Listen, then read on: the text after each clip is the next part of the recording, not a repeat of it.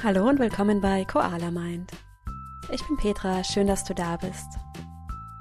Heute geht es um das Geheimnis eines glücklichen Lebens. In dieser Folge spreche ich darüber, was eigentlich ein glückliches Leben ausmacht und was du tun kannst, um jeden Tag ein Stückchen glücklicher zu werden. Ich wünsche dir viel Freude bei dieser Folge.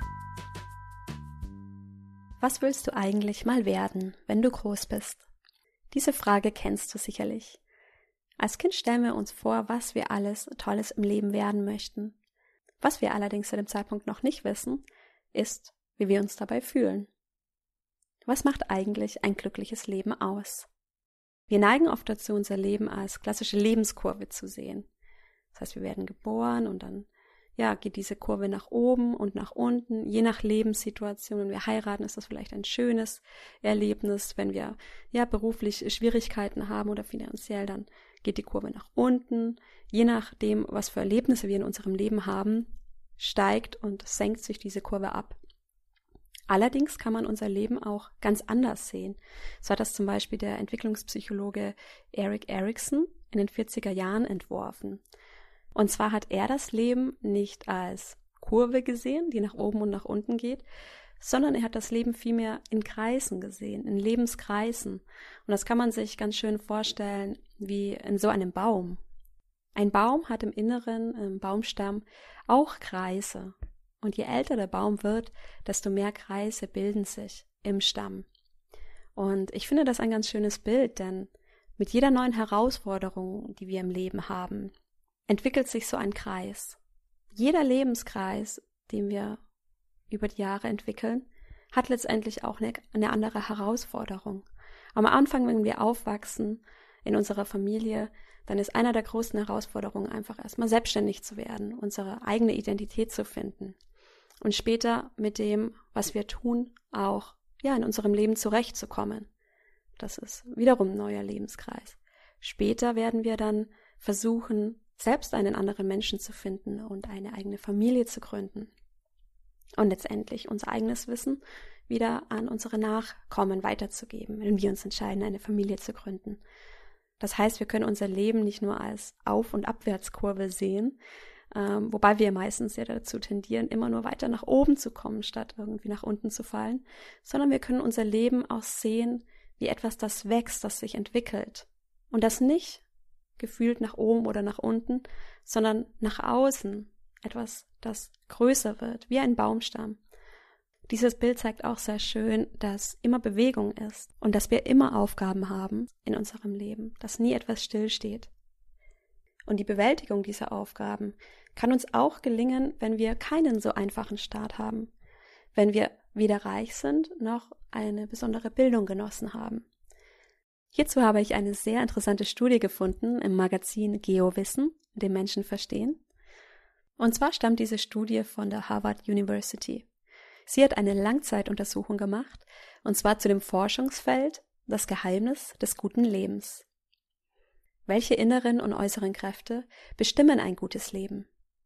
Hier wurden unzählige Lebensläufe beobachtet mit der Frage, wie reagieren Menschen auf bestimmte Vorfälle? Denn um zu sehen, ob jemand glücklich ist und woran es liegt, dass er glücklich ist, müssen wir uns ja diese ganzen kleinen Dinge ansehen. Woher kommt derjenige? Wie ist er aufgewachsen? Welche beruflichen Entscheidungen trifft er? Wie ist er in seinem Privatleben? Und neben diesen Fakten spielen natürlich auch die ganzen emotionalen Elemente eine, eine Rolle. Wie fühlt sich die Person in dem jeweiligen Lebensabschnitt? Und so eine Studie ist ja unglaublich aufwendig, weil sie über einen so langen Zeitraum passiert. Die Studie startete damals mit ja überwiegend jungen, weißen Männern, die aus relativ guten Verhältnissen stammten. Später kamen bei der Studie auch Personen hinzu, die aus ja weniger privilegierten Verhältnissen stammen, die aus Problemvierteln aus Boston stammten. Und in den späten 80ern kamen auch eine Gruppe an Frauen hinzu. Seitdem werden diese Menschen begleitet. Es wurde aufgenommen, ob sie geheiratet haben, ob sie Kinder bekommen haben, aber auch ihre psychischen Gesundheitsverläufe wurden untersucht, ob sie zum Beispiel Ängste oder Depressionen hatten. Und gerade in solchen Momenten war es wichtig für die Studie auch zu sehen, wie reagieren Menschen auf Krisen und schwierige Situationen in ihrem Leben? Wie gehen sie damit um und wie entwickeln sie sich später daraus?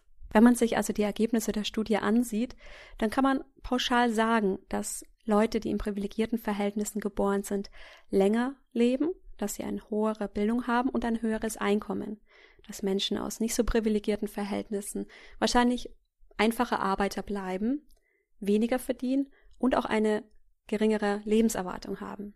Frauen hingegen hatten in den damaligen Zeiten einfach weniger Möglichkeiten und konnten jetzt nicht jeden Beruf ergreifen, den sie wollten, sind doch oft zu Hause bei den Kindern geblieben.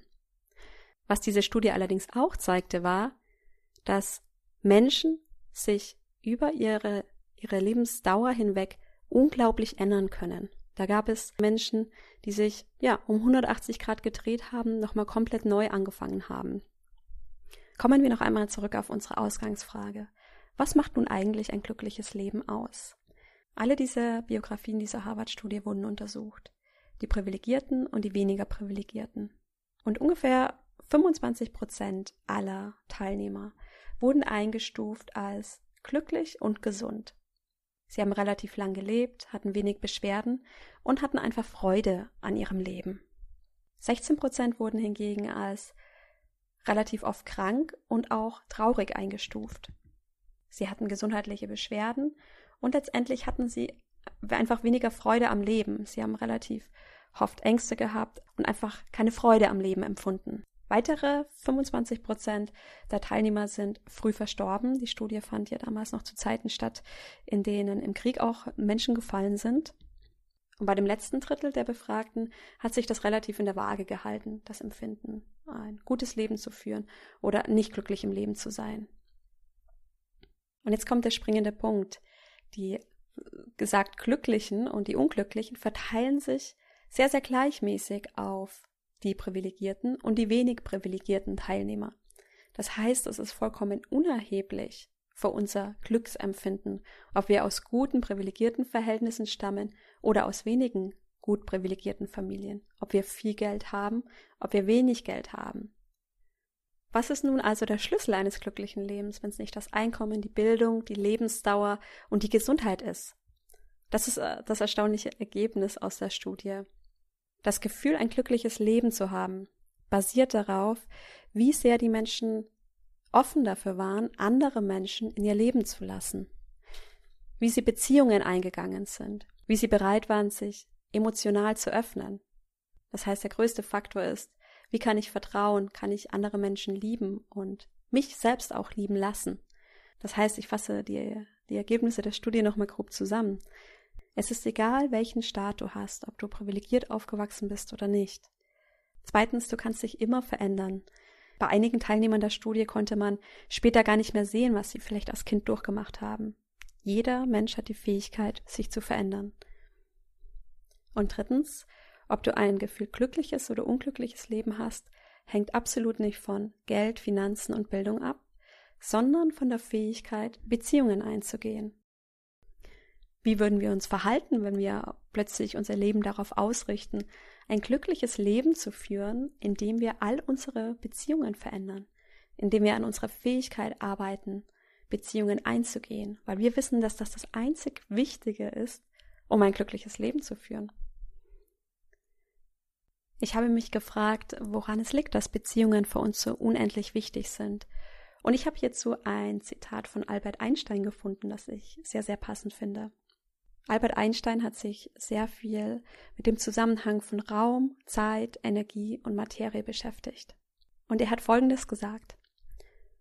Der Mensch ist ein zeitlich und räumlich begrenzter Teil des Ganzen, das wir Universum nennen. Er erfährt sich selbst, seine Gedanken und Gefühle, als etwas vom Rest des Ganzen abgetrenntes, was eine Art optische Täuschung des Bewusstseins ist. Diese Täuschung ist wie ein Gefängnis, das uns auf unsere persönlichen Belange und auf die Zuneigung zu den wenigen uns am nächsten stehenden Menschen einengt. Unsere Aufgabe muss darin bestehen, uns aus diesem Gefängnis zu befreien, indem wir unser Mitgefühl auf alle Wesen und die Natur in ihrer ganzen Schönheit ausdehnen. Auch wenn uns dies nicht vollständig gelingen kann, so ist doch bereits das Streben nach diesem Ziel Teil der Befreiung und Grundlage für das Gefühl innerer Geborgenheit. Dieses Zitat bringt es für mich absolut auf den Punkt. Wir neigen dazu, unsere Zuneigung und unsere Verbundenheit, unsere Liebe tatsächlich nur ganz ausgewählten Menschen zuzuwenden. Unserem Partner, unserer Partnerin, Familie, Freunde, vielleicht noch Arbeitskollegen. Das sind so unser kleiner Kreis der Auserwählten, mit denen wir eine Beziehung eingehen. Und Menschen, die wir nicht kennen und die in unserem Leben keine Rolle spielen, die nehmen wir da heraus. Mir ist das ganz, ganz deutlich am Flughafen aufgefallen, als ich meinen Mann abgeholt habe.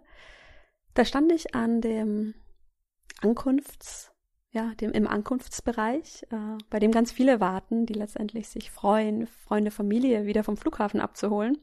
Ganz, ganz viele von diesen Menschen standen in erster Reihe und waren total aufgeregt, weil sie vielleicht, ja, jemand ganz Wichtigen jetzt vom Flughafen abholen.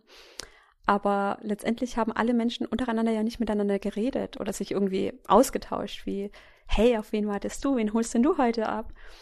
Oder wie lange musst du noch warten? Was hast du heute noch vor, wenn du vom Flughafen kommst? Also so, so Kleinigkeiten. Man tauscht sich ja mit, sein, mit seinen Mitmenschen, die man nicht kennt, nicht aus.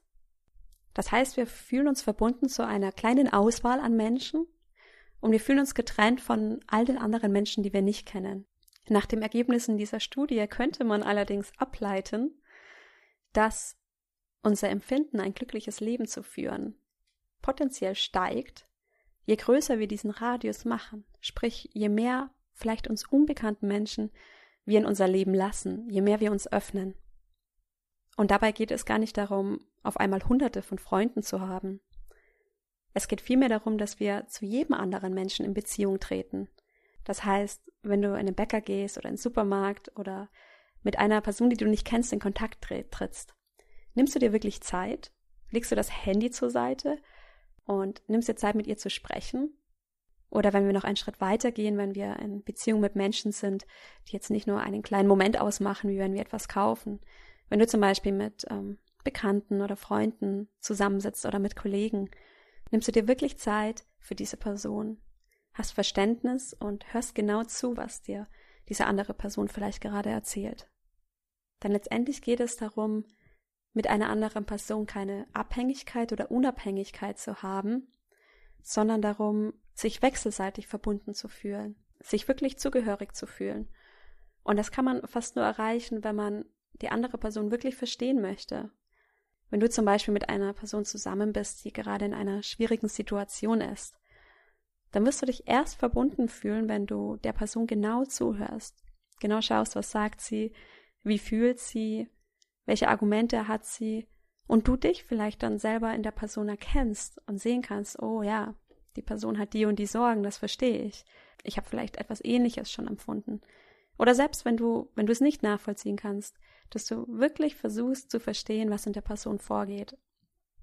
Und dann entwickelt sich in dir ein Gefühl der Verbundenheit. Das heißt, es geht nicht darum, der anderen Person jetzt in dem Moment was zu geben, sondern es geht auch darum, dass du selber in dir im Umgang mit anderen Menschen ein Gefühl von Zugehörigkeit und Verbundenheit fühlst. Je mehr wir uns abschotten und als Einsiedler leben und je weniger Menschen wir in unser Leben lassen, desto mehr fühlen wir uns getrennt, haben wenig Vertrauen und fühlen uns irgendwie anders. Je einsamer wir sind, desto eher sind wir anfällig für Depressionen. Je mehr du dich öffnest und je mehr du andere Menschen in dein Leben lässt und vertraust und dich verbunden fühlst, desto sicherer und geborgener wirst du dich fühlen. Und ich fasse die heutige Folge noch einmal zusammen. Das Geheimnis eines glücklichen Lebens. Erstens, die Lebenslaufforschung hat gezeigt, dass unser Lebenslauf nicht nur ein klassisches Auf und Ab ist, sondern dass wir im Leben wachsen, dass wir es sehen können wie einen Baum und Lebensringe, die sich in jedem Abschnitt unseres Lebens entwickeln, denen wir uns ausdehnen und verändern. Wir entwickeln uns und haben dadurch auch immer die Fähigkeit, uns stetig zu verändern.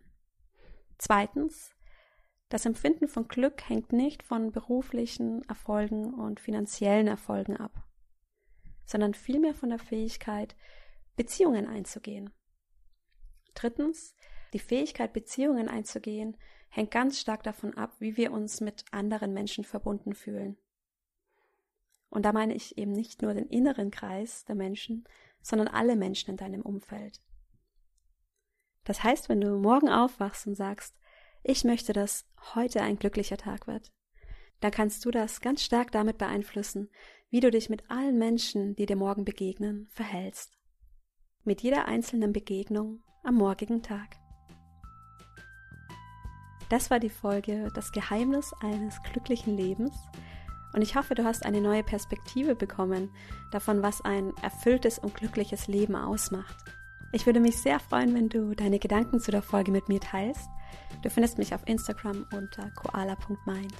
Hab noch eine wunderschöne Woche und ich freue mich auf dich beim nächsten Mal. Mach's gut!